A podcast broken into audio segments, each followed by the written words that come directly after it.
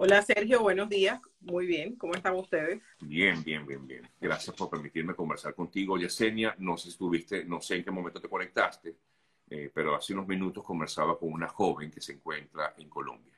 Okay. Ella ha tenido para hablar en principio, quiero hablar de otros temas también, pero me gustaría en principio hablar sobre el tema del paro humanitario. Ella eh, tuvo el inconveniente de que en el puerto de salida en Colombia no le permitieron salir porque en la línea aérea se contactó con eh, CBP y CBP no autorizó el viaje luego de haber tenido todos los recaudos llenos. Logró hasta el puerto de salida tener su autorización de viaje, tenía todo listo para salir y en la línea aérea le dijeron no, usted no está autorizada pero no les dan ninguna razón, no le dicen que no y le negaron la autorización de viaje. ¿Qué recomendaciones puedes dar a esta persona que, eh, repito, no es la primera que mm, vive o pasa por esta situación?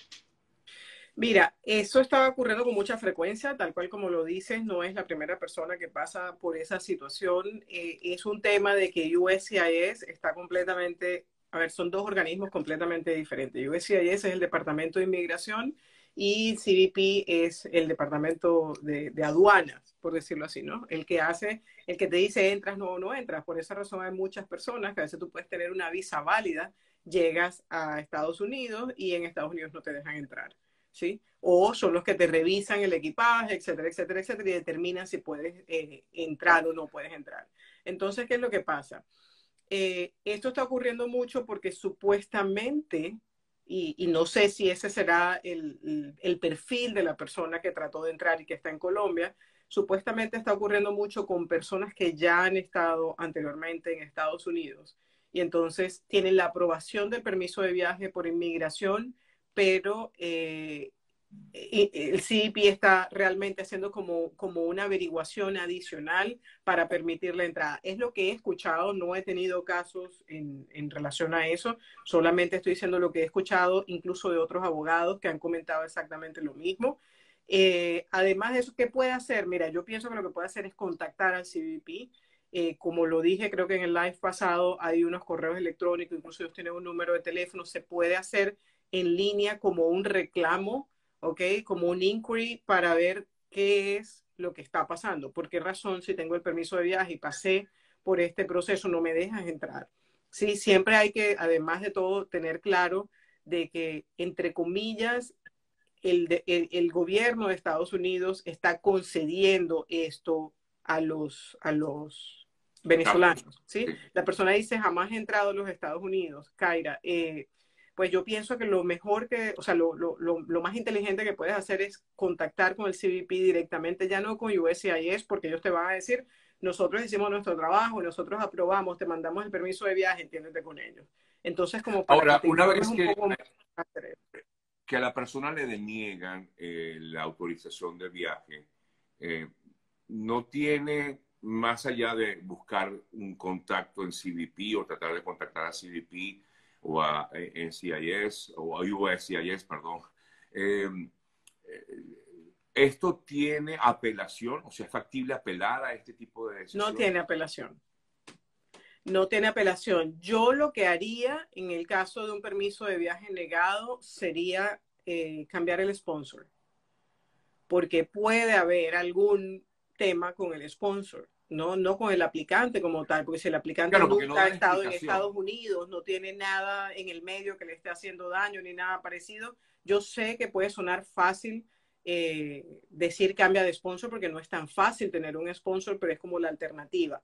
Más allá de eso, recuerde que esto es un proceso entre comillas nuevo, eh, ¿ok? Porque bueno, aunque se le ha dado a otros países en el pasado, este es un proceso nuevo para los venezolanos y la ley no hay mucho de donde decir, bueno, en la práctica se hace esto y esta es la mejor estrategia. Aquí estamos como todos aprendiendo un poco de oído, porque además son dos organismos muy fuertes que tienen mucho control.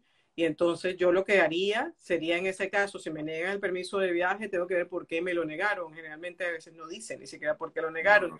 Generalmente es algo que tiene que ver o cuando se llenó la aplicación, algún tipo de error al llenado de la aplicación, o no se enviaron los documentos completos o está pasando algo con el sponsor. Entonces, es recomendable cambiarlo.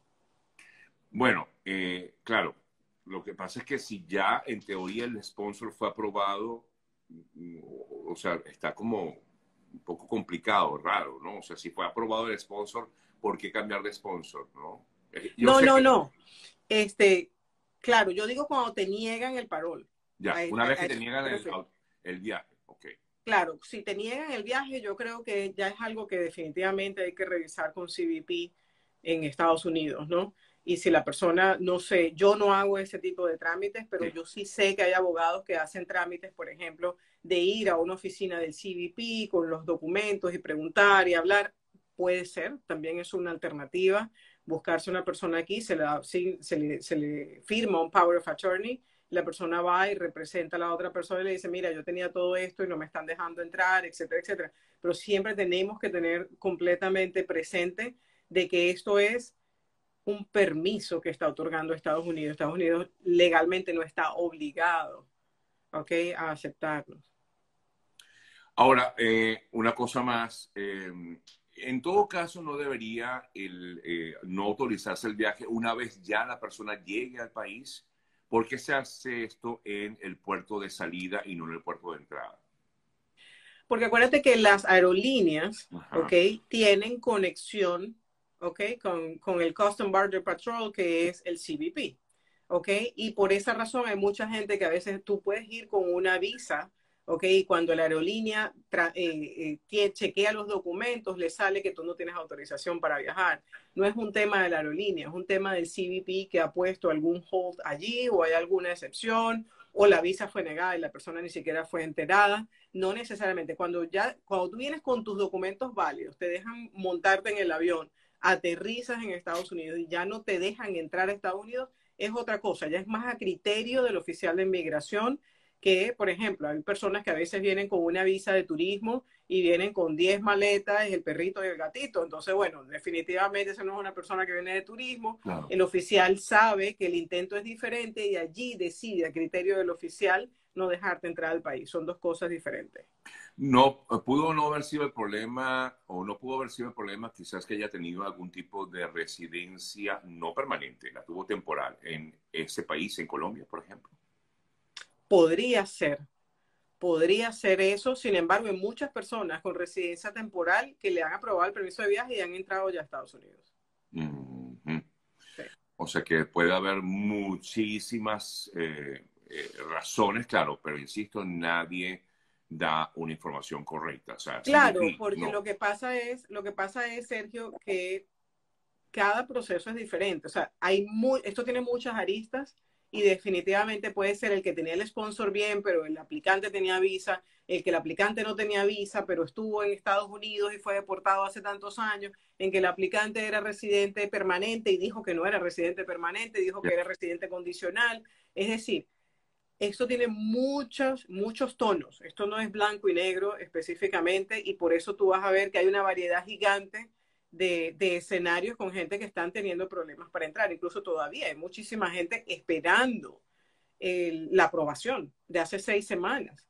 Sí, hay gente ya con mucha gente esperando y no hay nada más que hacer. O sea, sencillamente lo que hay es que esperar. Mientras no te lo han negado, pues todavía tienes la, petición abierta y, y, el hecho de que esté pendiente no significa que está negado, que mucha gente me dice, lo negaron, no lo han negado en ningún momento, está pendiente. Eh, ¿A todo aquel que tiene visa no le aprueban el parol? No, yo tengo y conozco casos en lo personal de personas con visa que tienen aprobado el parol, pero sí he visto un patrón últimamente, sobre, las, sobre todo las últimas dos semanas, mucha gente con visa que no le están aprobando el parol. Porque es un criterio de inmigración. Ahora, no sé por qué lo están haciendo así porque en la reunión que hizo inmigración cuando apenas salió el parol, eso fue una de las preguntas que se tocaron y la persona del mismo gobierno, del mismo departamento de inmigración dijo, no hay ningún problema con que tengas visa. el tener visa no te va a restringir la posibilidad de que puedas aplicar el parol. Bueno, vamos a, comentarte o preguntarte otras eh, razones, otras eh, preguntas, mejor dicho, otras interrogantes que tienen los amigos aquí. De hecho, hay una que aquí esta persona eh, comenta. ¿Es cierto que eliminaron el proceso de visas EB2? No, eso es el, el, el, mito más grande que he escuchado en los últimos, la última semana y media. Lo que pasó con las visas EB2, que es la, para los que no lo saben, es la visa de interés nacional, ¿ok? Es que inmigración, cada vez que hay un año fiscal o que empieza un nuevo año fiscal, el cual es en octubre de cada año. Ellos hacen un, un ajuste. En cuántas visas al año van a dar de acuerdo a cierta clasificación. Y cuando hay cierta clasificación de visas, ellos tienen que balancearlo y a veces cierran un mes, por ejemplo, el ajuste de estatus, que es una cosa diferente, y lo reabren al siguiente mes o dos meses más tarde. Sé qué fue lo que pasó con, el, con las visas de interés nacional. Las personas pueden seguir aplicando la visa de interés nacional estando adentro o fuera de Estados Unidos y de hecho hoy tengo eh, planteado subir un video explicando un poco esto en, en mi Instagram porque hay muchas dudas al respecto. Nadie ha cerrado ni la GB1, ni la GB2, ni la GB3. Lo que se suspendió, ¿ok? Por el mes de diciembre es que puedas aplicar a residencia en conjunto con la EB2. Tienes que esperar el siguiente boletín de visas que sale los últimos días de diciembre para ver si ya está abierto en enero. Esto es súper común. Esto pasa con mucha facilidad y nadie ha suspendido las visas. Si una persona eh, tiene eh, solicitud de asilo y ya tiene fecha en corte, ¿puede solicitar esta visa EB2 o la EB1 en todo caso?